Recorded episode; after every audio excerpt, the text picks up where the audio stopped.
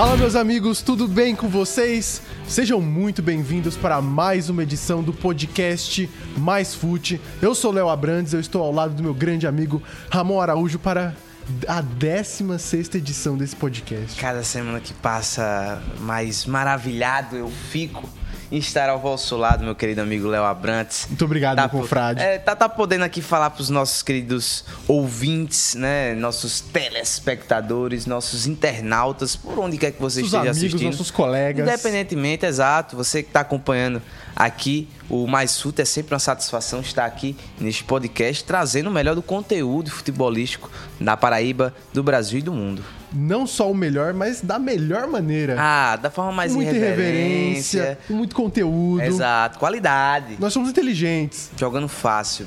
Exatamente. E Quando não tem aula, fica até melhor. Ah, fica melhor porque a gente começa mais cedo, termina mais cedo, depois cada um vai para seus compromissos e, claro, o podcast vai ao ar mais cedo também. E tem um pouquinho menos de raiva no dia, né? Exato, né? A depender das situações, mas claro, com certeza, sempre quando não tem aula, é uma ótima oportunidade para chegar de bom humor aqui no podcast. né? Exatamente. E de bom humor. O que, que a gente vai falar hoje no programa, meu querido Ramon? Então, Léo, muita coisa pra gente conversar, né? A gente teve aí a última rodada da Série C, grupos definidos pra segunda fase. Vamos falar muito desses falar sobre o Belo aí. Se o Belo ficou no melhor grupo ou não, na minha opinião, ficou, mas a gente vai falar sobre esses confrontos que vão vir por aí. A gente vai falar sobre a derrota do Souza, o Souza que perdeu a primeira partida das quartas de finais da, da série, série D, né, do Campeonato A Brasileiro. primeira vez que o Souza perdeu nesse mata-mata, né? Exato. E aí agora vai jogar dentro de casa contra a Ferroviária, buscando reverter o placar e tentar aí o acesso à Série C. Mas a gente também vai ter um, dois assuntos interessantes, né, Léo? Polêmicas? Polêmicas. Eu gosto de polêmicas. Eu né? adoro polêmicas. Tem, tem que discutir aí, claro, a notícia da semana. Tem, pro- tem programa que gosta até demais, né? Não, é, tem, tem, tem programas, programas que forçam a barra um pouco, né? Não, é que tem programa que junta um monte de brother, tudo igual, Hum. pra falar as mesmas coisas de formas diferentes. Tem isso. Tem também uns que trazem cada um com sua opinião, mas é tudo uma várzea, assim, né? É. É várzea, é Mas várzea. aqui no Mais Fute, não só as opiniões são de qualidade, mas o debate é enriquecido. Claro, com certeza. Sempre trazendo fontes, né, Léo? Trabalhando com fontes, Exatamente. argumentações. Exatamente, fonte, Wikipedia. É, exatamente. Mas faz parte, né? Faz é fonte parte. também. É fonte, tá lá também. as referências no final. Com certeza. Daí você tira, né, a qualidade. Mas aqui a gente tem que destacar. A gente vai discutir dois assuntos que aí a gente achou bastante interessante a gente trazer para esse podcast para também saber qual é a opinião de vocês e trazer um pouco dos fatos, né? A gente vai discutir esse debate. Exato. Vamos falar sobre o polêmico título do Atlético Mineiro que Campeão foi brasileiro, de reconhecido. 37, reconhecido campeão brasileiro de 37. Eu nem sabia que o povo jogava bola em 37. Pois é, ó, 37. Eu, e salvo engano, viu, Léo? Acho que, se eu não me engano, 37 ali, pouco tempo depois de ter tido a primeira Copa do Mundo, né? Foi no meio da guerra? Ah, rapaz, dentro desse período, 39 mais ou a menos. né? guerra, se eu não me engano. É, a primeira Copa do Mundo em 30, nós tivemos Copa do Mundo em 30, 34, aí, aí já tem a pausa da Já tem guerra. a pausa da guerra. Aqui também Não, teve é 38 história. também. Teve 38? Foi Itália. É, Uruguai, Itália, Itália. Aí depois tem a pausa. Aí depois tem a pausa. Aí voltou em Perfeito. 50, Uruguai de novo. Isso. Na famigerada. Ixi, Maria. Aí 54 eu não lembro quem ganhou. Aí foi a primeira Acho Copa da Alemanha. Primeira Alemanha Copa da Alemanha. Ocidental, né? Aí posteriormente vem 58, Aí Brasil, Brasil, Brasil. Brasil, Inglaterra, e aí vai. E aí a gente depois conta a história de, de Copas do Mundo. É. Mas o importante é falar sobre esse título polêmico, né? Muita Muito. gente é, divergindo sobre o assunto, a gente vai trazer os fatos, Não só vamos- contextualizar e falar a nossa opinião também sobre o assunto. Não só vamos dar a opinião, como também vamos, vamos contextualizar, vamos comentar a história, porque tudo está intrínseco, até no futebol. E pra fechar, A gente vai falar sobre o PSG, né? PSG que, na minha... ainda é clube? É, é clube, sim. Na- não vou mentir, deixei de acompanhar um pouco o PSG, principalmente porque acompanhava mais por conta do Neymar. E, mas tem que se falar do PSG, porque o PSG gerou muita polêmica essa semana, a faixa da torcida dizendo que se livrou do Neymar, ficaram muito felizes. Mbappé voltando, fazendo gol. fazendo gol. É, tem muita coisa para se conversar também sobre esse PSG e a gente vai trazer hoje esse debate também acerca do que esperar desse PSG para essa temporada, Exatamente. também Lem- no programa de hoje, né? Lembrando que o podcast Mais Fute, o seu lugar favorito aqui do esporte, do futebol, está disponível no Spotify, Spotify, no Amazon Music, no Apple Podcast, no Google Podcast e agora, Ramon, no Deezer. Ah, expandindo, né? Pra galera- Conhecido, na verdade, o podcast Mais É conhecido como desbravadores de pla- plataformas. Na verdade é essa, né? Cada plataforma que vai surgindo ou que a gente tem possibilidade de expandir, nós também estamos expandindo. Exatamente. Você que gosta aí de, de ser alternativo e usar o Deezer Olha aí. e falar que não apoia as grandes empresas, Pois pagando bem. para uma grande empresa, Pois bem, você pode ouvir o nosso podcast lá, está disponível. Procure por podcast mais fute e tá em todo lugar também. Só basta pesquisar e também estamos aqui em vídeo no Spotify e no youtube.com/barra mais TV. Então você não tem desculpa. Não tem, não tem, não tem. Pra perder o programa, viu? Compartilhe com seus amigos, né? Exato, com certeza. Mande pro pessoal, faça, responda as nossas enquetes, deixe o seu comentário Mandar um também. abraço pra galera do Nacional Mil Grau. Olha aí, Nacional Mil Grau sempre compartilhando os nossos vídeos, dando um engajamento gigantesco pra gente Turminha também. de patos em força. Pô, o pessoal de Patos acompanha pra caramba o nosso conteúdo e, claro, com certeza, a partir do ano que vem, quando o Nacional de Patos retornar aí ao Campeonato Paraibano, nós vamos também trazer muito conteúdo Não, a sobre gente o vai ter que NASA. ir no José Cavalcante. Não, com certeza. Vai ter que estar fazer presente lá com aquela torcida maravilhosa do Nacional de Patos que acompanha a gente aqui no nosso podcast. Mandar um abraço também pro meu amigo Iago Oliveira, nosso queridíssimo Iago, ouvinte fiel do Mais Fute. Olha aí, eu vou mandar um abraço especial pro meu amigo Jó hoje. Jó tá fazendo aniversário, mandar um abraço especial pra ele. Jó. Jó. O nome dele é Josimar, mas o pessoal chama ele Jó. Eu vou fazer esse recorte especial só pra mandar pra ele os parabéns, meu grande amigo Jó. Um abraço e bora começar o podcast? Vamos embora, bora. Mais conteúdo, mais qualidade, mais futebol. Esse é, o Mais Fute. Fute.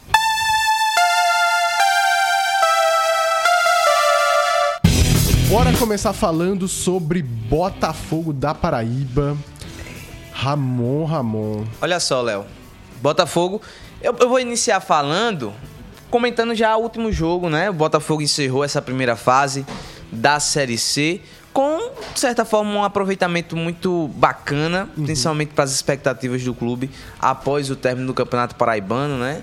É, a torcida ainda é muito em dúvida do que seria essa Série C. E acho que talvez a, a parte mais, vamos dizer assim, que existisse essa dúvida se realmente é passar para a próxima fase, o Botafogo conseguiu cumprir. É, a gente, claro, vai fazer essa análise geral, mas vem o Surian após o campeonato paraibano, que foi uma frustração muito grande para o Belo, consegue reestruturar toda a equipe, uma reformulação basicamente total do elenco, e aí vem bons resultados, principalmente o início de campeonato muito bom do Botafogo. Sim. Oscilou ao longo da competição. Percebemos inúmeras falhas e inúmeros pontos fortes também da equipe do Belo. E aí termina a competição sem ter saído em nenhum momento da zona de classificação para a próxima fase. Porém, o Botafogo, que teve possibilidade, inclusive, nessa última rodada de classificar ali entre os três primeiros colocados, acabou em sexto, não é isso, Léo? Exatamente. A gente comentou muito sobre o Botafogo no último episódio, então, caso você queira se aprofundar um pouco mais. Principalmente ouvi- sobre a trajetória, né, Léo? Sim, falamos muito sobre tática.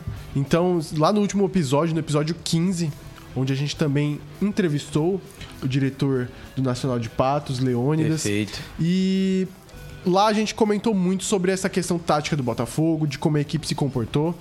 E assim, depois dessas 19 rodadas de Série C da primeira fase, acho que fica mais nítido o quanto a competição foi bastante equilibrada. Obviamente o Operário se destacou, né, na primeira posição, é um forte candidato a se classificar, mas a gente vê, por exemplo, Volta Redonda em segundo, terminou em segundo, é uma equipe que, que teve momentos em baixa. Eu lembro que o time, uma época, Tava na 13 terceira colocação e agora e depois conseguiu algumas vitórias e já subiu e conseguiu terminar aí na segunda posição. A gente também teve equipes variando muito, como o próprio Amazonas que liderou o campeonato e terminou em terceiro, o Brusque, o Brusque chegou na, na primeira colocação, terminou em quarto. O São Bernardo, que quase não se classificava, tá? O São. Bernardo começou o campeonato muito bem, liderou o campeonato em algumas rodadas. Olha- Teve a possibilidade, inclusive, né, aí de, perder a vaga. de perder a vaga pro Náutico e num jogo que foi bastante Olha. apertado. Teve um gol do Náutico no- nos últimos Foi. minutos, mas Foi aí anulado. foi anulado. Uma frustração Olha, gigante. bastante culhando do São Bernardo, Foi. viu? Exato, e aí o São Bernardo- de frente. Exatamente. Aí o São Bernardo se classifica em oitavo, uma equipe aí que acabou oscilando bastante, principalmente nessa reta final do campeonato. Mas assim, basicamente, a jornada do Botafogo se resume a, a três equipes: Volta Redonda, Amazonas e Paysandu. Perfeito. E eu acho que, Ramon, na minha opinião, já, já vamos entrar nessa questão de opinião, que o Botafogo deu muita sorte. Eu lembro que eu tava acompanhando ao- em tempo real tudo, tudo da, da partida, dos, dos jogos, né? Porque foi tudo simultâneo. Eu lembro que quando o Botafogo tava vencendo o Ipiranga, antes de tomar o gol, o Botafogo tava indo pra quarta colocação, quarta, quinta colocação. O que colocaria ele no grupo no, no grupo, né? Porque o Brusque iria pra quinto Isso. e o Botafogo ia pra quarto. Colocaria ele no grupo de Operário, Brusque e São Bernardo, cara. O que seria completamente inviável para São Bernardo, pro, pro, pro Botafogo, porque além do Operário ser a principal equipe nesse momento do campeonato, você ainda enfrentaria um Brusque, que é uma equipe que veio da Série B junto com o Operário e juntos eles formam as equipes mais sólidas do campeonato. Até mesmo o Brusque, que liderou por, por um bom tempo e, e venceu o Belo dentro aqui do Almeidão. Então, é, dentro do meu ponto de vista, e aí eu fui analisar também a questão do- do- da própria experiência do Belo na competição com, a- com as equipes que acabou ficando no grupo. É, o mundo ideal para o Botafogo realmente era esse grupo esse grupo 2, simplesmente pelo fato de que o Botafogo leva vantagem em relação às equipes em que enfrentou. Por quê? E aqui analisando do ponto de vista prático da coisa. Você pega o Amazonas, que foi uma das principais equipes do campeonato, o Botafogo conseguiu segurar um empate fora de casa. Então, é, é, é um, um ponto, um saldo positivo nesse sentido. Vence o Paysandu dentro quando a de equipe casa. tava no auge, viu? Exato. na Hoje melhor ela- fase da Hoje equipe. ela não tá mais, o Sassá já não tá fazendo tanto Exato. E aí você pegou, o Botafogo pega o Paysandu dentro de casa, consegue uma vitória bem suada, mas é uma vitória, é preciso destacar isso. Uhum. E contra o Volta Redonda foi a primeira derrota do Botafogo na competição. E foi fora de casa, no Rio de Janeiro, um gol, inclusive, besta que o Botafogo tomou lá. Foi, foi um jogo bem apertado. Foi um jogo bem apertado, dava pro Bola, inclusive, conseguir sair com um empate de lá. E aí, olhando, observando esse cenário, você olhar o outro grupo, o outro grupo, o Botafogo vence o Operário no, na primeira rodada, só que era um operário completamente diferente do que você encontra hoje. Uhum. Perde pro Brusque, o Botafogo, inclusive, aqui no Almeidão, não é isso? Foi, foi. Perdeu pro Brusque aqui no Almeidão. 2 a 1. E contra o São Bernardo, o Botafogo levou um sufoco lá em São Paulo. Foi. Levou um sufoco lá em São Bernardo, e aí foi, foi assim. Foi um, um- um- um Deus dos acudas. Quem a- acom- acompanha a partida viu que o Botafogo realmente ali conseguiu segurar um empate. Uhum. Realmente a palavra é segurar um empate. E o cenário era, dentro desse ponto de vista, muito pior para o Botafogo estar nesse grupo. E aí o grupo hoje que é completamente viável para o Botafogo, inclusive vai ter a oportunidade de estrear dentro de casa. Isso é uma- uma- um ponto muito positivo. Que já coloca, inclusive, o Botafogo nu- numa possibilidade de já sair, largar na frente ne- nessa, nessa segunda fase da competição. Analisando diante de todo o ponto de vista da composição do grupo, da- das equipes que estão fazendo parte dessa segunda fase da competição, o ambiente do Botafogo é perfeito. Eu tive a oportunidade de conversar com o presidente do Botafogo essa semana, o Roberto Buriti, e ele inclusive falou, né? Ele acredita muito que o Botafogo consegue essas três vitórias e e um empate, que é o mínimo para conseguir a Uhum. Três classificação. vitórias e um empate. né? É, é o mínimo para seria, fa- conseguir. seria fazer os três jogos em casa, né? Isso. Tecnicamente. Tecnicamente, teoricamente, vencer, né, vencer no as caso. partidas em casa. Vencer as três partidas em casa e conseguir um resultado fora. Exato. Pra pelo menos garantir uma segunda colocação. Exato, basicamente isso. E, é- e eu acredito que o Botafogo tem competência para isso. Tá se mobilizando, trazendo jogadores, inclusive, brincadeiras à parte, né? O Botafogo trouxe metade do time do Retrô. Foi. Tr- trouxe o Hadley, trouxe o, o, Giva. o Giva e trouxe também. Eu não tô lembrado, viu? Me Mas faltou um nome agora aqui. E trouxe o Kiko, o famoso Kiko da, da frase, né?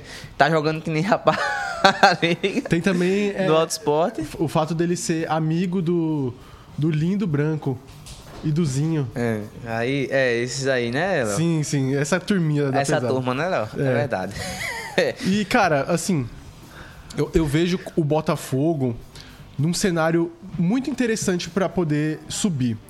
Eu acho que nas últimas semanas a gente comentou muito o fato do Botafogo não dar aquela confiança para poder se classificar. Mas eu acho que a questão do Botafogo é que ele não só teve sorte nesse grupo, como também eu, eu, eu acredito que o Botafogo tenha tido muita sorte na sequência de jogos, o que também faz a diferença. Porque ele estreia em casa com a oportunidade de chegar em casa e, e já começar com o pé direito. Isso. Depois ele enfrenta o Volta Redonda, que é um adversário muito difícil. Teoricamente, é o adversário mais difícil. E já enfre- vai enfrentar logo de cara. Isso. Pelo menos já, já tira esse peso. Depois enfrenta o Paysandu duas vezes, que na minha opinião é o mais fraco, que possivelmente, que talvez, que não seria nenhuma surpresa ele, ele ter, ter ficado de fora. Porque o Paysandu, ele, ele- por exemplo, eu via muito mais o, o, o Confiança e o Náutico à frente do, do próprio Paysandu.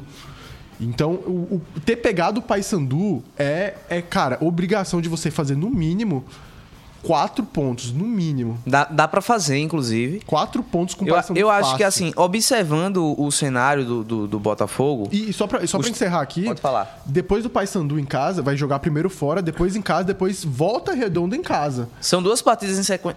são basicamente duas partidas em sequência e depois joga fora contra o Amazonas, né? Exatamente. São duas partidas fora, mas depois tem duas em casas na reta final já. Na reta final. E é bom, e é bom salientar isso porque já pode tentar garantir a vaga no jogo contra o Volta No Redonda. jogo contra o Volta Redonda. Então, o calendário ajuda muito, né? Ao, ao invés de, por exemplo, você ter que jogar com o Amazonas duas vezes, ou jogar com Volta Redonda duas vezes. Perfeito. Então, eu acho que teve muita sorte aí nesse quesito Botafogo. É, de- dentro desse cenário também, Léo, e aqui a- a- observando ah, os três primeiros jogos, né? No primeiro momento, acho que o Botafogo conseguindo desempenhar o melhor nível possível do seu futebol, consegue cinco pontos, assim, de, maneira viável, total. Total viável.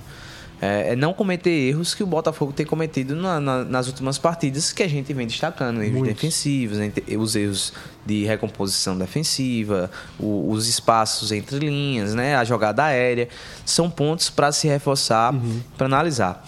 É, inclusive, a, gente está tentando trazer para cá, né, para a gente bater um papo com ele, com o Vinícius, que é o auxiliar da equipe do Belo, até mesmo para a gente conversar Só uma um dúvida, pouco. é aquele que sempre vai discutir com, com o árbitro? Então, é o, o- aquele que é o braço direito do, do, do, do Felipe É Suriano, porque, né? é porque toda vez tem, tem, tem sempre um. Tá lá, eu vejo nas transmissões, tem sempre um cara que tá sempre brigando com tomar amarelo. Não, Mas, à toa, não à toa que voltou de suspensão, né? O Surian e o seu auxiliar. Olha aí. É, E acabam, acabam, eles acabam jogando muito junto com a equipe, né? Eles vi- vivenciam bastante ali o- Assim o que é bom gramado. mesmo. Exato. E aí, o, o, o Vinícius, a gente tentou trazer o Vinícius hoje aqui no nosso podcast, mas ele falou até que tava muito corrido pra ele, não, não conseguiria agora. Viajaram é, Rio exato. do Sul, né? Voltaram de viagem e tem a preparação justamente pra isso. E eu acredito que é, e aí o Vinícius talvez quando ele tiver aqui ele vai poder até falar um pouco mais sobre isso, mas eu acho que uma preparação para a segunda fase especificamente é diferente também do, do- da, da preparação que vinha acontecendo para os jogos da primeira fase. Inclusive é, é, é a semana que o Botafogo vai ter para poder fazer as correções necessárias, que inclusive é, eu acho que é, a gente vai ter já já a fala do, do professor Surian sobre a análise dele dessa primeira fase, mas que eu acho que faltou talvez o, o Surian apontar esses pontos na coletiva de justamente esses erros defensivos que a equipe vem apresentando. Minha preocupação é que o Botafogo está focando muito nos reforços do ataque. Eu acho importante. Sim. O Belo tem um ataque que basicamente marcou em todas as rodadas.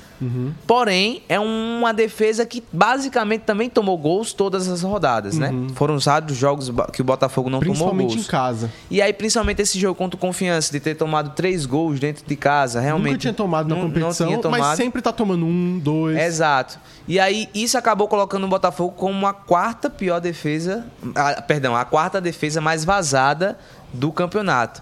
Então, é, é, tem que ajustar esses pontos defensivos. E eu acho que essa semana vai ser importante para o Botafogo fazer essas correções. E eu acho que ainda dá tempo de trazer reforços para o setor defensivo Vamos da ouvir, vamos ouvir o Surião que ele falou Vamos na escutar aí. coletiva? Fizemos uma primeira fase muito equilibrada, né? Desde o primeiro, desde a primeira rodada, sempre dentro do G8, né? Dentro dos nossos objetivos. É claro que a competição ela é, teve não só né, nossa, mas teve oscilações, né? Alguns momentos muito bons e outros nem tanto. Mas ah, acho que a evolução foi grande dos atletas, né? Existia-se é, uma, uma preocupação quanto a essa reformulação, principalmente né, após ali a, ao estadual, após a, essa reformulação de elenco, mas os atletas conseguiram né, desempenhar bem aquilo que nós propusemos de trabalho e de competição e o saldo foi muito positivo. Né? Acho que o grande valor dessa primeira fase foi essa a união dos atletas né, em, em, em entender o projeto que eu passei, que o clube passou, né, em respeitar os seus limites também, os limites que a competição precisava é, ser feito. Né, e, consequentemente, eu acho que eles, eles se, fortaleceram a cada, cada dia, cada treino. Eu acho que esse foi o saldo muito positivo. Né, eu acho que o negativo, alguns jogos, ao meu ver, a arbitragem deixou a desejar. Né, acho que uma competição tão, tão difícil como foi essa, acho que existiram alguns momentos, principalmente nos nossos jogos, né? os, os outros também tiveram, mas falando do nosso, né? alguns momentos aí que poderiam ser evitados né? se a arbitragem tivesse um pouco mais de atenção. Tá aí o nosso queridíssimo Felipe Surian, técnico do Botafogo.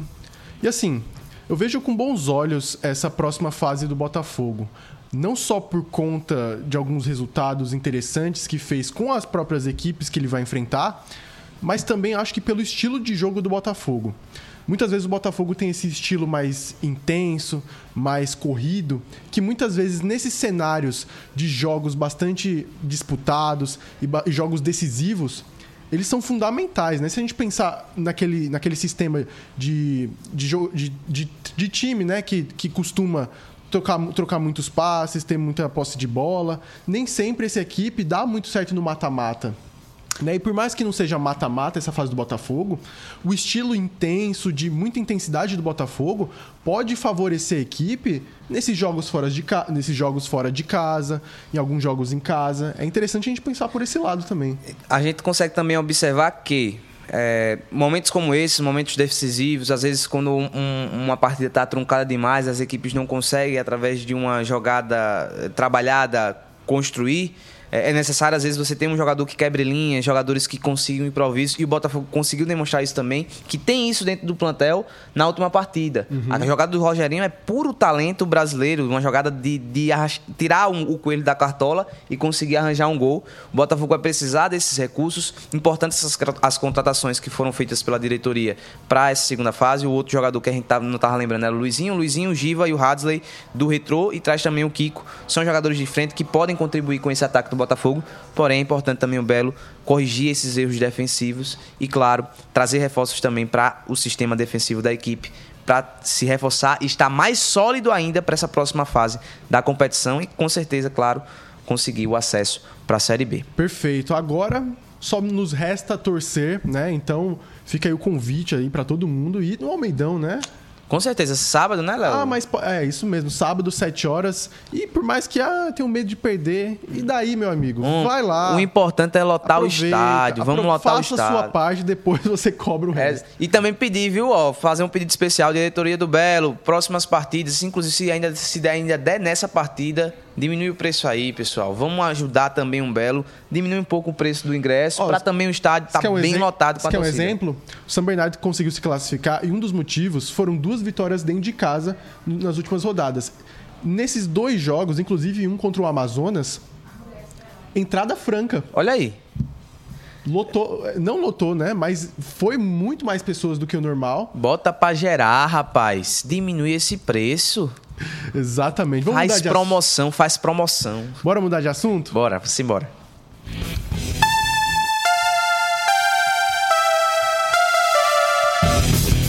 Bora falar agora do nosso queridíssimo Souza, que infelizmente perdeu para a Ferroviária por 1 a 0 lá em Araraquara.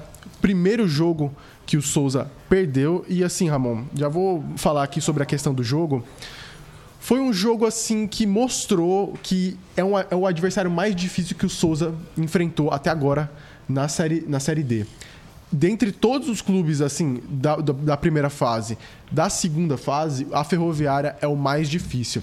É uma equipe que você já vê um pouco mais de qualidade, você já vê um pouco mais de cuidado do treinador, né? A Ferroviária não teve um começo de temporada muito bom, mas depois que trocou de, de, de treinador, se eu não me engano, é o Alexandre Soares, um ex-jogador, que assumiu o lugar do Elano, Elano do ex-Santos. Ex depois que ele assumiu, o, a Ferroviária teve um salto muito grande e aí tá mostrando e mostrou nessa partida sua força também. A questão é que o Souza também teve capacidade de competir, mas é que inclusive o primeiro gol saiu no momento que o Souza estava melhor na partida, estava dominando, estava chegando mais. Só que aí tomou o gol e eu senti que o Souza teve aquela perdeu um pouco da confiança, é, e aí depois já, já acabou o primeiro tempo, né? Porque o gol saiu logo nos 30 e pouquinhos do primeiro tempo. Aí no segundo tempo o Souza não voltou bem, depois melhorou com o tempo, mas já não, já não conseguia. Eu acho que o Souza faltou um pouco de confiança para o Souza, talvez a partida tenha intimidado, né? Eu acho que. Mas eu, eu, eu vejo com muito bons olhos a próxima, a, o próximo jogo aqui no Marizão. Eu acho que o Souza tem capacidade de poder reverter o placar.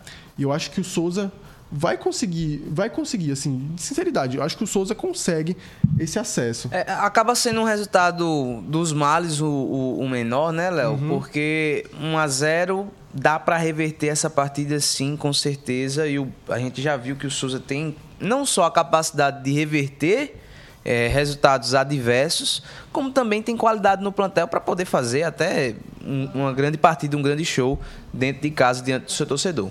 É, o que eu consigo ver, e assim, é, a minha expectativa para o próximo jogo é, claro, de um Souza mais confiante diante do seu torcedor, talvez realmente essa partida fora de casa, a pressão justamente pelo resultado, pela classificação, possa ter influenciado no desempenho dos atletas, mas é, a, a, gente já sabe que diante do torcedor o Souza é, muito diferente, é uma realidade completamente diferente. Uhum.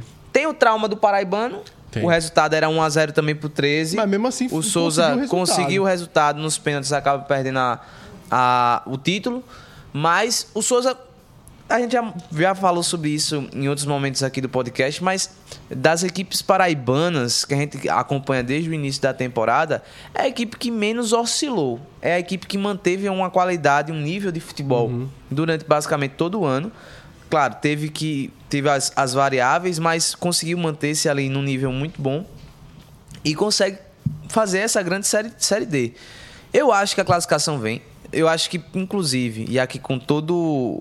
sem querer profetizar por, por conta do resultado, mas eu acho que é bem óbvio. Acho que nunca vai se ver na história de Souza, ou talvez veja, não sei, mas a mobilização que vai ter no próximo final de semana. Eu acho que Souza vai parar. Vai. Eu acho que a cidade vai pulsar verde, é, sendo bastante sincero se tiver espaço para torcedor confiança, os caras vão preferir entregar os ingressos do que. Da ferroviária, perdão. É porque falou confiança, eu, é. perdeu a confiança. Mas enfim, a ferroviária. Acho que os caras não vão querer nem vir. Mas a única certeza que eu tenho é que vai ser assim, um, vai ser uma coisa que a gente nunca viu na região de Souza nos últimos anos. Eu acho que vai parar. Nem época da eleição vai ter tanta movimentação que vai ter em Souza no próximo final de semana. E eu tenho certeza que essa classificação vai vir, talvez com um pouco de emoção, uhum. mas essa classificação vai vir sem sombra de dúvida nenhuma. E se eu vai com placar, vai ser 3x1 Souza, 2x0 Souza, algum dos dois aí, mas vai ser, eu acho que 3x1 Souza. Souza gente, classificado para a próxima fase. A gente tá falando isso do coração mesmo, a gente não tá falando assim de, por não. falta de clubismo. Obviamente Exato. que a gente torce pelo acesso, mas eu acho que eu, eu, vejo capacidade do Souza em reverter tranquilamente esse placar e eu não vejo a Ferroviária como um grande, uma grande dificuldade, assim. Eu acho que tem espaço aí pro Souza e a gente vai trazer tudo sobre esse jogo tudo, na próxima tudo, semana. Tudo, com certeza. Vamos ver o que vai ser e a gente espera que voltar semana que vem com esse acesso. Com esse bolso, né? acesso, né? se, se, possível, inclusive, já. Todo, se, se for classificar todo mundo de verde aqui. Com certeza. O programa vai pulsar verde semana que vem. É isso. Vamos mudar de assunto, Ramon? Vamos embora.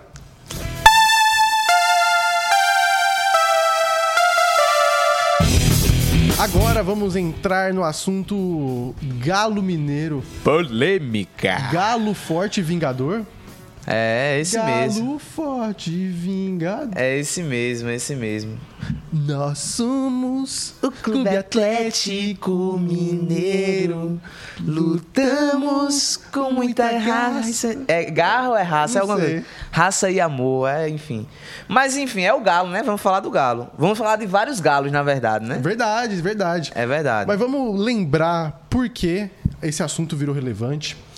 Se eu não me engano, foi no sábado ou foi no domingo? Foi acho que no domingo. Foi no sábado. No sábado? Foi no sábado. Foi, antes do, foi antes do jogo na estreia da Arena Isso, MRV. foi, foi. Que a CBF oficializou que, o, que o, o título conquistado pelo Galo da, da famigerada Taça dos Campeões de 1937 é um campeonato brasileiro. Ou seja, o Galo agora é tricampeão brasileiro, não só em 71, em 21 e agora em 37. O Galo, curiosamente, voltou a ser o primeiro campeão Primeiro brasileiro. campeão brasileiro. E assim, gente, por mais que a opinião seja isso, seja aquilo, se tá escrito, tá escrito. Tá. Não tem o que dizer. É, é a mesma coisa é, que uma lei. Você pode não concordar com a lei, mas se é uma lei, meu amigo, esqueça tudo. E assim, a gente já vai entrar nesse caso porque é um caso assim que é um pouco estranho, né? Primeiro porque foi do nada, ninguém esperava por isso, foi aleatório. Não houve nenhuma notícia de tipo assim, o Galo está buscando isso, ou a CBF está investigando isso. Nada disso. E, e o pior é pela competição, né, Ramon? É, a- assim, a competição, a gente trazendo aqui os detalhes para quem não está acompanhando o assunto, a movimentação, a repercussão do assunto, é um campeonato composto por, por oito equipes. Né? Quatro equipes disputaram a primeira fase da competição, passam para a, a segunda fase. E nessa segunda fase da competição já tinham duas equipes que já estavam fazendo parte. Enfim, o quadrangular final foi disputado por Atlético Mineiro, Portuguesa de São Paulo, eh, Fluminense do Rio de Janeiro e Rio Branco, é isso, Léo? É um, é deixa eu ver aqui é, qual era o time, mas era algo assim do tipo. É, é uma equipe do Espírito Santo. Enfim, depois eu pesquiso aqui direitinho o nome para poder trazer o detalhe. Mas, enfim, é, o campeonato foi disputado por essas quatro equipes. O Galo, inclusive, estreou na competição levando uma cipuada, um sarrabui do Fluminense, é, de, de 6 a 0 lá no Rio de Janeiro. Como que é o nome? Um sarrabuio. Foi, foi uma cipuada da pelo, rapaz. Ah. Aí, enfim, o pepino foi grande. Aí, o que acontece? Chega, o Galo consegue resultados positivos, um empate fora de casa contra essa outra equipe que era do Espírito Santo, não vou lembrar agora o nome. É, E aí vai para São Paulo, em São, em São Paulo, não, perdão, em Minas, e aí em Minas ele consegue três vitórias consecutivas, basicamente é, diante do seu torcedor. E a última partida foi fora de casa contra a portuguesa. E aí, se não me engano, consegue também uma vitória por. Uma vitória, ou é um empate, eu não me lembro direito. Mas assim, enfim, foi campeão. Resumo da história, foi campeão. E aí o que acontece? O Galo entrou com um dossiê na CBF no ano passado. Esse processo foi do ano passado. Rio Branco. Rio Branco, né? Isso É, mesmo. os oi- o- a- as equipes que disputaram, né, que se classificaram para a fase seguinte, Atlético Mineiro, Fluminense, Rio Branco, Portuguesa, Liga da Marinha e Aliança, que eu não faço a menor ideia. Foi. Aí os esse quatro que só permaneceram foram Atlético Mineiro, Fluminense, Rio Branco e o a Portuguesa. portuguesa. Enfim, entrou com dossiê, alegando inclusive de que é, é, esse campeonato tinha cunho nacional, era uma das, das repercussões, porque a divisão que existia no país na época, regional, era outra. Era os campeões estaduais que muitas vezes se organizavam para disputar. uma- Exato. uma a, a, a região, se eu não me engano, em Sudeste era composta apenas por dois estados. É, existia essa divisão. A- São Paulo era junto com as, a- as- os estados hoje que pertencem ao sul do país, né? E aí tinha essa outra divisão, enfim. Era dividido de uma forma em que é, a- os estados, basicamente, a- os clubes que participaram da competição foram de três regiões diferentes, se não me engano, do país. E aí, esse foi uma das argumentações do Atlético para que o campeonato fosse tido de cunho nacional e que na época foi organizado pela FPF, se eu não me engano. É a Federação Brasileira de Futebol. É FBF, na verdade, É, Federação. Brasileira de Futebol, que posteriormente se uniu com a CBD, que era a Confederação Brasileira de, é, De Esporte. de Esporte, e que posteriormente se tornaram a CBF. Então, por ter sido feito, realizado por uma federação brasileira é, que posteriormente é, constituiu a própria CBF, por ter tido um cunho nacional, por ter tido mais de apenas um, um, um, uma região do país envolvida, a, o clube alegou que o campeonato tinha esse cunho nacional e por esse fator deveria ser considerado um campeonato nacional, obviamente um campeonato brasileiro e, obviamente, o título deveria ser entregue ao Atlético Mineiro. A questão disso, Ramon, que eu acho que é o pior de tudo, é que, além de ser um campeonato isolado no, de um ano aleatório X, 1937, parece que escolheram a dedo, né? Curiosamente, escolheram a dedo, né, para ser esse campeonato. E não faz parte da cronologia feita na última reformulação do Campeonato Brasileiro, que englobou a, as taças Brasil, taça, taça Roberto Gomes Pedrosa, enfim que foram de 59 a 70, que continuava a cronologia que iniciou em 71. Lembrando que em 71 a gente começou com a, o campeonato, campeonato Nacional de Futebol, que foi, que foi o, a, meio que o, o, o, começo né, desse, dessa, dessa Liga Brasileira Nacional. Né? Aí depois, depois de estudos, depois de investigações da CBF, contextualização histórica, eles viram que essas, essa liga só aconteceu por conta do sucesso das Taça Brasil, da, da, da, da Taça Roberto Gomes Pedrosa, da Taça Brasil, que depois, que, que depois se tornaram os campeonatos brasileiros. Ou seja, entre 59 e 70, essa, essas competições que já tinham um cunho nacional de, se, foram um sucesso que se tornaram na no Campeonato Brasileiro, de, que, foi, que era considerado desde o princípio de 1971. Essas competições, elas são anteriores às precursores, que é justamente Taça Brasil, a partir de 1959, que foi quando o futebol brasileiro começou a ter essa noção de começar a se profissionalizar. Principalmente é, por conta de que o futebol brasileiro por ser o, o, Brasil, por ser um país muito grande, por ser um, um país muito muito assim geograficamente distante, né? Então, por exemplo, uma equipe do Nordeste jogar com uma equipe do Sul é uma distância muito grande. Perfeito. E naquela época era muito difícil você conseguir fazer essa esse... mobilização, Exatamente. essa mobilidade, na verdade, né? Então, é um campeonato muito re... é um país de competições muito regionais. É por isso que os estaduais tinham grande muito... força, eram né? muito fortes. É por isso que, por exemplo, é, ainda existe hoje campeonatos regionalizados, como é a Copa do Nordeste, Perfeito. como é a Copa Verde.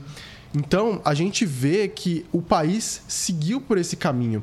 E também vale destacar que a CBD, a Confederação, Brasile... Confederação Brasileira de Desportos, ela tinha uma cabeça muito mais voltada às seleções. Não à toa que, a, que ela foi uma das precursores e uma das que montou a Copa América. Perfeito. Que, que existe aí, ó. Há tempos. Desde 1919, quando o Brasil foi campeão. Sabe? Que, que teve aquele uhum. negócio de 100 anos, né? Nessa última Copa América de 2019.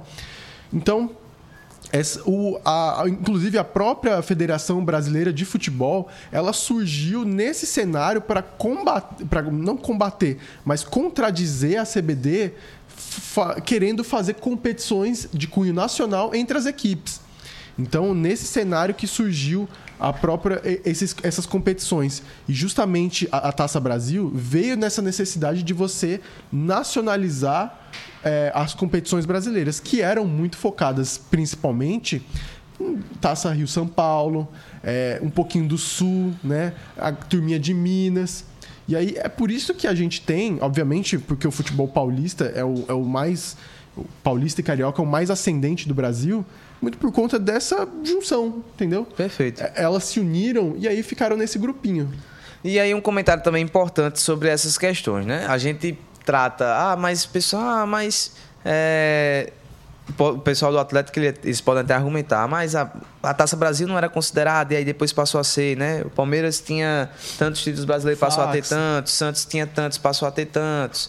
Enfim, o pessoal critica muito nessa perspectiva por conta que esses campeonatos eles passaram a ser considerados brasileiros, mas a gente tem que analisar certos contextos, né? Principalmente a Taça Brasil foi um campeonato em que realmente englobava equipes de toda a região do Brasil, né? Nós tivemos inclusive nessa época aí nós tivemos jogos inclusive de Botafogo da Paraíba contra equipes do Sul do nosso país, do sudeste do país, né? Vitórias icônicas, partidas icônicas. Famoso milésimo né? gol de Pelé. Exato, famoso milésimo gol de Pelé que aconteceu aqui no, na Vila Olímpica, é, na, no, no, bairro dos Estados.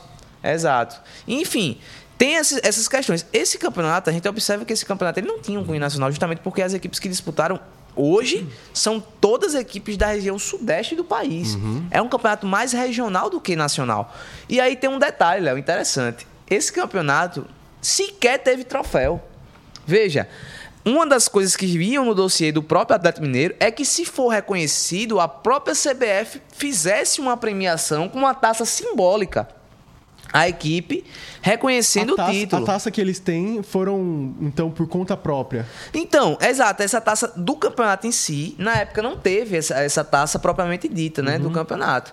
Inclusive, ia no dossiê do próprio Atlético Mineiro esse pedido de que fosse dado uma representação simbólica de um troféu referente a essa taça. Então veja, o campeonato sequer teve um troféu. E aí você quer dá-lo como um, nível nacional. Eu acho uma decisão muito mais é, política, sendo bastante dizendo, da própria CBF em reconhecer esse e é título. E é curioso que foi com o Atlético Mineiro, nesse cenário de novo estádio. É... Então fica muito curioso. E a questão disso, eu não julgo nem o Atlético Mineiro ir atrás.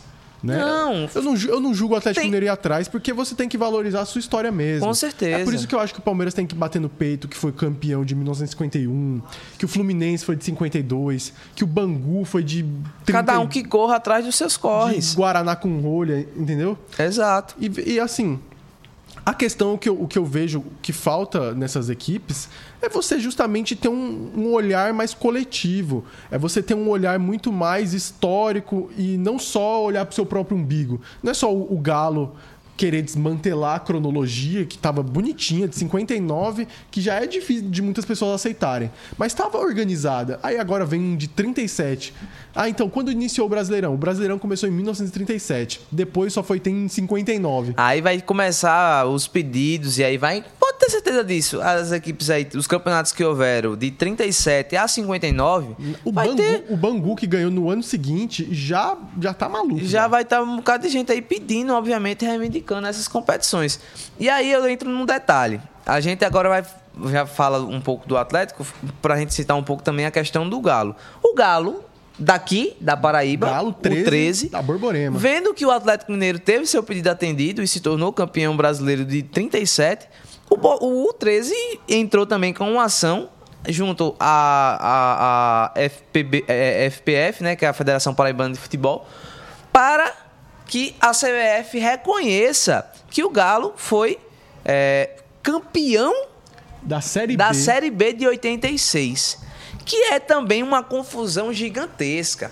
Porque houve um, um, um, uma, uma fase à parte do Campeonato Brasileiro daquela. daquela Era o torneio paralelo. Exato, torneio paralelo, como é conhecido onde 36 equipes participaram, se eu não me engano. Meu amigo, é, aquela, é tipo, era um. Dividido em quatro grupos de, no, de nove. Eram quatro de grupos de oito. De oito. assim. É, não é assim. É, é, não, é quatro do grupos de nove, é isso mesmo. Nove vezes seis é. é Enfim, a, o, é tre 36, o 13, o 13 é reivindica esse título de 1986 da Série B, sendo que meio que na formatação original é a Série A ainda. É uma Série A estendida. Só pegando um pouquinho desse contexto histórico, a, a questão vivida ali nos anos 80, que é muito confusa, isso, isso, é, isso a gente lembra do famoso 87, do esporte, do, esporte, do Flamengo. Flamengo.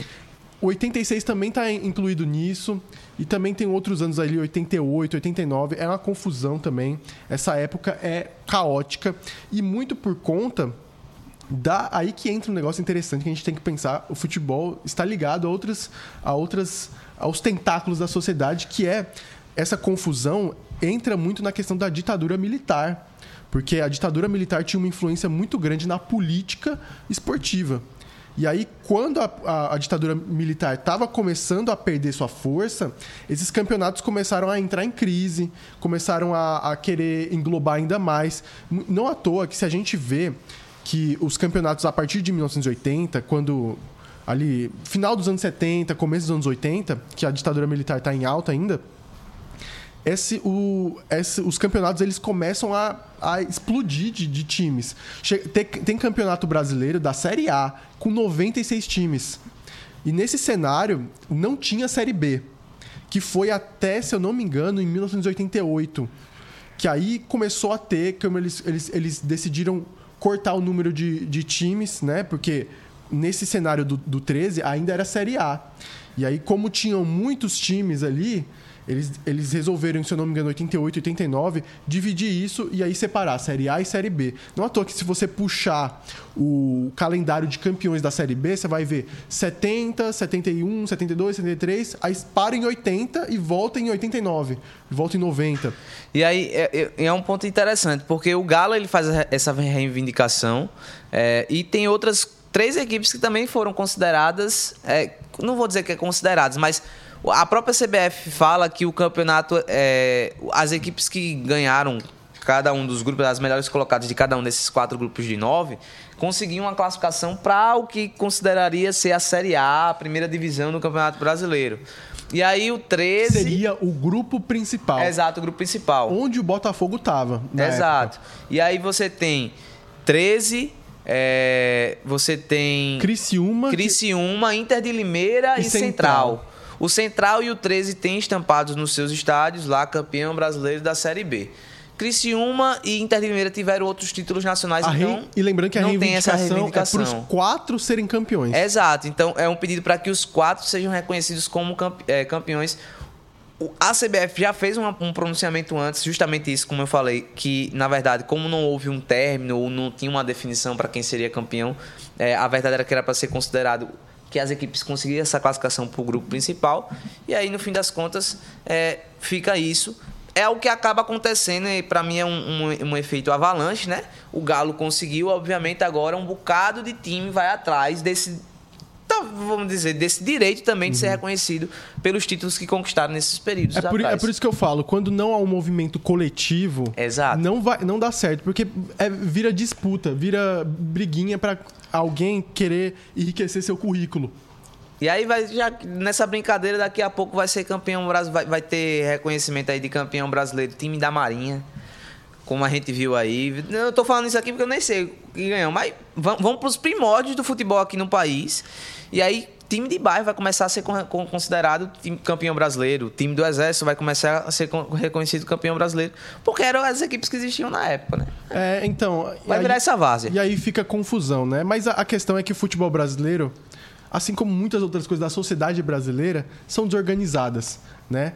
A gente comentou aqui esses motivos pelo fato do Brasil ser regionalizado, pelo Brasil ter focado muito mais no, no futebol de seleções ali no começo, ali pelo menos no, depois do começo do, da Copa do Mundo. Depois o, a gente teve questões envolvendo ditadura militar, a gente teve falta de organização, teve a, a confusão entre a mudança né, de CBD para a CBF, que também gerou atritos ali políticos, questões políticas envolvendo no futebol também. E aí a gente teve uma, uma melhora a partir de 2003, que foi quando começou os pontos corridos. A mudança, né? né? Ali nos anos 90 já tinha dado uma melhora, porque eles já tinham organizado mais e, e aí, mais, mais ali, a gente ainda podia ver questões mais, mais assim, simples, assim como, por exemplo, é, o mata-mata no final, que aí é uma questão de escolha, né? Mas não é comum na maioria das ligas. E aí a gente teve esse, esse formato que a gente vive até hoje a partir de 2003, né? Que veio, que teve aquela tríplice coroa do Cruzeiro, depois Atlético Paranaense, Corinthians, enfim, o tricampeonato de São Paulo. A partir disso, a gente teve uma organização melhor. E hoje a gente vive o que eu diria até o melhor momento do futebol brasileiro, porque depois que teve uma reformulação, uma leve reformulação nos últimos anos, se eu não me engano, de 2000 e 2016 para cá, que, que, que, mudou a taça, que mudou o logo, e aí ficou melhor o campeonato. O campeonato deu uma profissionalizada, hoje ele também é, tem uma interno, internacionalização maior, passa em outros países passa em Portugal, passa aqui na América do Sul. Então, hoje vive o melhor momento e, e principalmente a gente entra nesse contexto, né, de, de, de criação de liga própria. Perfeito. Para que a própria CBF se, desli- se desvincule disso, né? Como aconteceu, por exemplo, a, a- a Inglaterra vive essa desvin- desvinculação desde os anos 90. Sabe? Isso, isso é um, um- um outro patamar. E a gente espera que o futebol brasileiro siga evoluindo, né? Já está evoluindo e, e que melhore cada vez mais também. Exato. Vamos mudar de assunto, né, Léo? Bora, bora.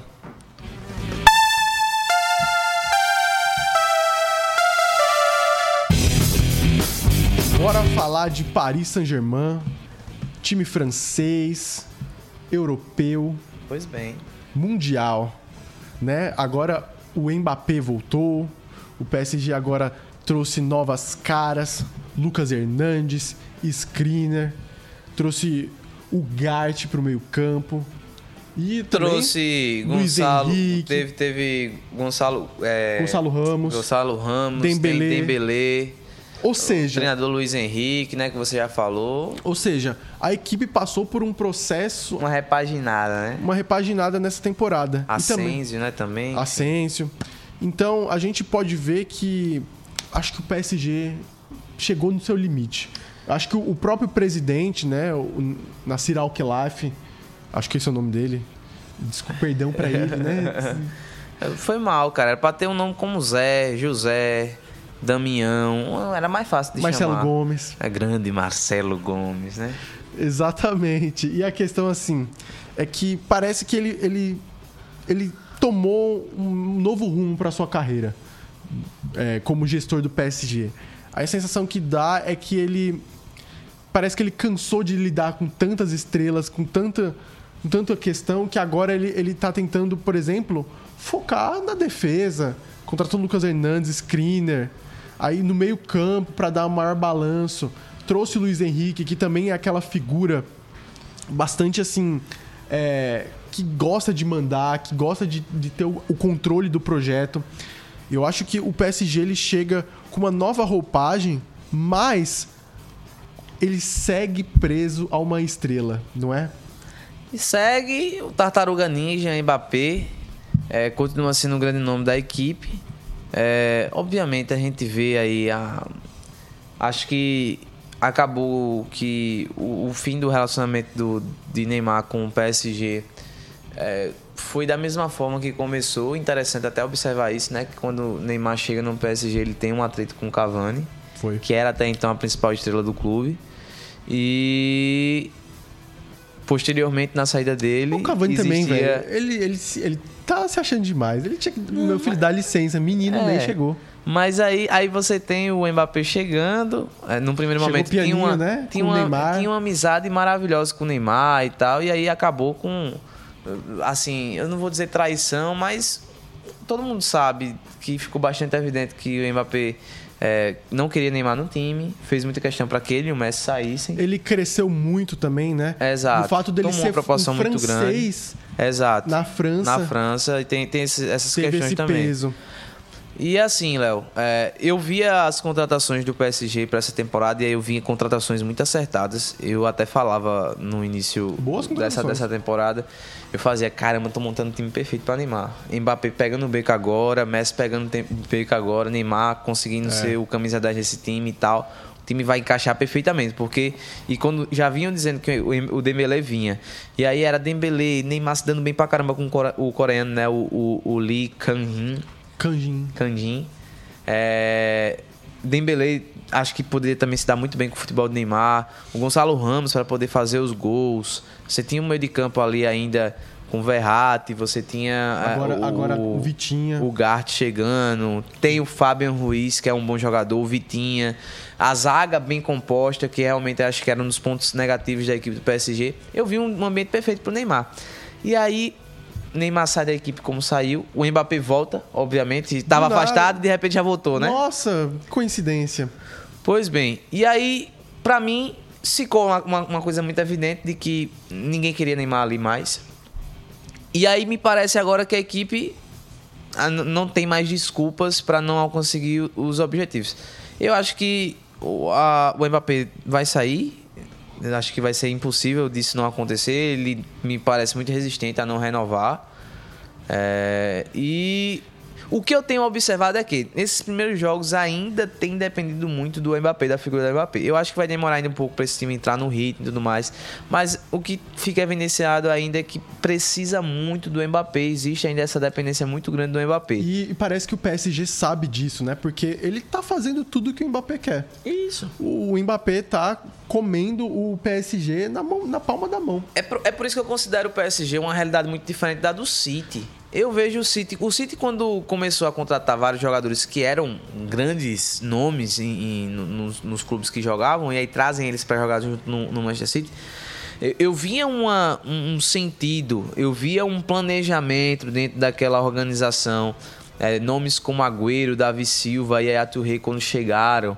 Né? Posteriormente aí você tem a chegada do De Bruyne.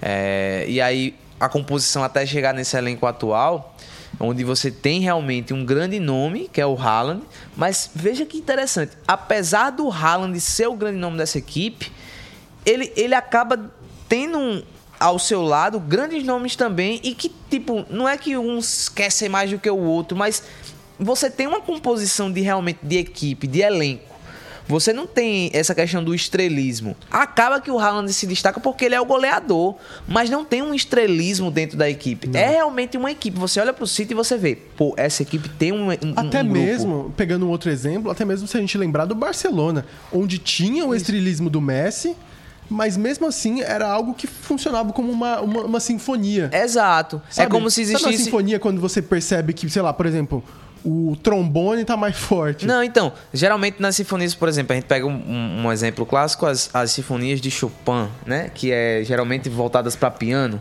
Cultura. Claro, cultura sempre. Você pega, você tem claro destaque dentro da sinfonia é, do próprio ele é piano. Merenda, ele é bom de merenda, né? O Chopin. Mas enfim, é, é, é, toca, você percebe que tem um destaque do piano, porque é geralmente voltada para o piano, porém uhum. você tem a composição das outras, dos outros você instrumentos musicais. Vê o violino, violoncelo, você vê as flautas, enfim. No PSG nunca teve isso, não, né? Não, não tem. O PSG não tem e, a, e eu acho difícil de ter enquanto tiver a figura do Mbappé, porque o Mbappé, ele necessariamente ele precisa e é uma necessidade dele, quanto jogador, quanto atleta, quanto pessoa, dele ser a estrela. Pode, ele tá... não aguenta ver uma pessoa brilhando tanto quanto ele. Posso falar mal do Mbappé? Pode. É, obviamente, antes de falar mal, obviamente o Mbappé é um jogador super talentoso. É um gênio, ele joga É um muito. grande jogador. Cara, ele tem poder de finalização, ele é muito veloz, ele dribla. E, cara, é um jogador que ele joga em qualquer posição do ataque. Mas a questão do Mbappé, que sempre me deixou um pouco inconformado, é que assim, primeiro, ele sabe finalizar, mas ele perde muito gol. É, sem saber Final da Champions É muito League, egoísta. Final da Champions League, ele perdeu dois gols na cara, sabe? É muito egoísta. Além dele perder esses, esses gols, e até mesmo eu acho que ele sabe disso, até porque ele não se considera como um camisa 9. Entendeu? E é isso, cara, e é isso que me incomoda Tem... no Mbappé, que é, que é o que mais me incomoda. Ele é um jogador que ele quer se moldar por ele mesmo. Não é um, um, treinador que pegou o Mbappé e trabalhou. Não, ele quer isso e acabou. Sabe? Ele não quer jogar na ponta, ele quer jogar no meio. Só que no meio ele não quer jogar de centroavante. Ele, ele, quer jogar de, ele quer jogar de falso 9. Ah, ele pode jogar de falso 9. Mas não, ele prefere jogar com centroavante ao lado. Cara, você fica ditando o ritmo, isso não existe, não, cara. É, é, e, e, assim, pegando exemplos, por exemplo, o Messi, ele começou na carreira como um ponta direita. Depois o Guardiola olhou e falou assim: meu amigo, você é bom demais para ficar aí. Então você vai jogar nessa posição aqui. Ele poderia jogar de meia mesmo no Messi com um centroavante. Mas Guardiola enxergou ele como um falso 9. E aí, pronto. Flutua, né? Tá, no, tá nos livros da história. É, Messi flutua muito em campo. O, é mesmo vale, o mesmo vale pro Neymar. Um jogador que começou na ponta esquerda, que depois a gente viu ele caindo pro meio. E até na seleção brasileira, por exemplo, jogando de falso 9.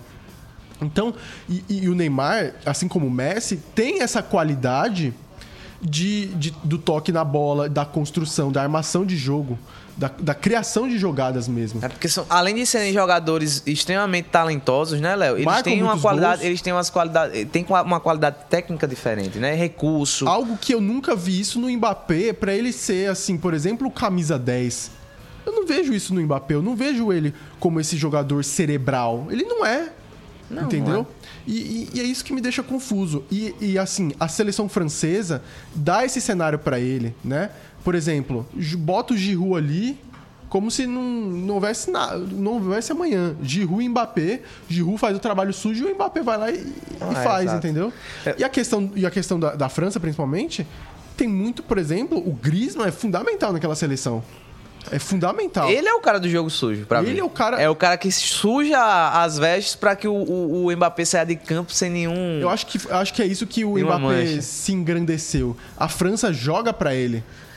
É, é, eu- mesmo assim, ele não é o grande. Obviamente, fez três gols numa final de, de Copa do Mundo, mas eu também não vejo ele assim, como o, o supra-sumo da seleção francesa. Não, então, eu, eu observo várias questões. É, Não dá pra falar tudo, mas, enfim. É, é, é um cara diferenciado, como a gente já observa e tudo mais. Mas é, eu vejo muita gente falando isso e eu concordo muito. Eu acho que o Mbappé, por exemplo, ele, ele não consegue fazer o que, por exemplo, o Messi consegue fazer com a idade que tem. É, eu acho que o Mbappé, ainda pelo menos, né? Pode ser que ele consiga fazer, se aperfeiçoar isso ao longo do, do, do- do tempo. Mas a questão técnica, quando ele perder a velocidade dele, quando ele perder a explosão dele ao longo da carreira, o Mbappé vai deixar de ser um grande jogador. E é a minha perspectiva. É nesse sentido. Ele tem é, uma finalização muito boa, ele tem essa questão da explosão que dá muita vantagem nele sobre os marcadores. Mas ainda falta pro Mbappé essa questão dessa qualidade técnica, esse recurso técnico, essa afinidade.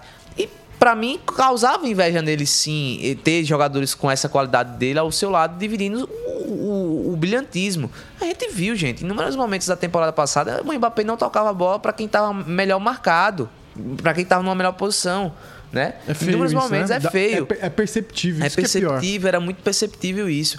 Tem cenas aí, você botar no YouTube, tem inúmeros momentos de Messi e e, e- e Neymar, pô, livres e ele não tocava a bola, ele preferia chutar em gol. Não tinha aquela harmonia do, do famoso MSN. Exato. Não tinha. Existia a vaidade, e era notável isso. Só que qual é o ponto? Hoje ele é a grande estrela da equipe.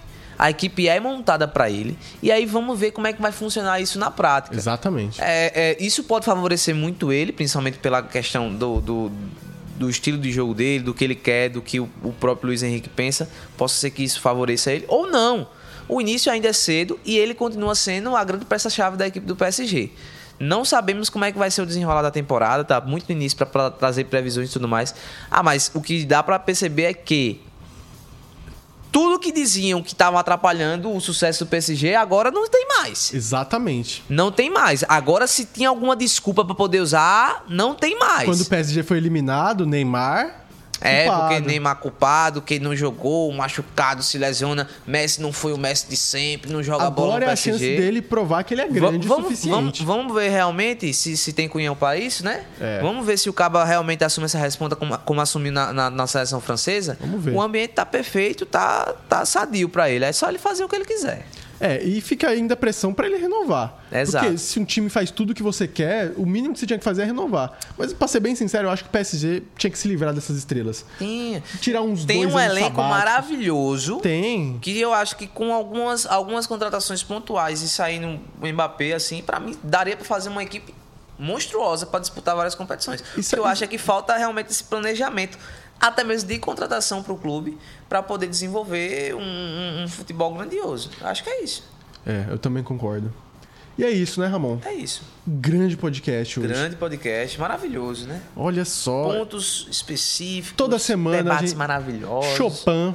Chopin. Quem, quem não, não acompanha, minha gente, quem nunca escutou Chopin, escutem Chopin, escutem Beethoven, escutem. Cachorro? Não, ah, do grande maestro, grande. Sabe qual é o músico, nome do Beethoven? Beethoven. Sabe qual é o nome da, da raça do cachorro Beethoven? São Bernardo. É verdade. É verdade, gente. É verdade. É isso, meus amigos. Muito obrigado por mais uma edição de, do Mais Fute. Eu espero você na próxima semana. Semana que vem vai ter muitos assuntos bacanas, né? Vai, vai, com certeza. A gente vai falar, inclusive, sobre seleção brasileira, talvez Copa do Brasil. Pera aí, calma aí. Não sei, vamos dê- pensar. não dá spoiler ainda. Ah, talvez. Eu tô falando só um talvez. Talvez aqui a gente tenha um auxiliar técnico do Belo. Talvez, é tudo talvez. Hum. Calma Mas aí. é como diz o próprio Raça Negra, né, Léo? Quem sabe amanhã, talvez. Próprio Raça Quem Negra? sabe. É o Raça Negra, né? É porque ele é. Luiz Carlos. É o Luiz Carlos. É porque ele tem a língua presa? É, Luiz Carlos. Pronto, com esse. Com essa raça negra. Maravilhosa, Citação né? de raça negra. Encerramos aqui o podcast. Muito obrigado pra você que acompanhou e até a próxima. Até Um semana que vem. beijo. Valeu!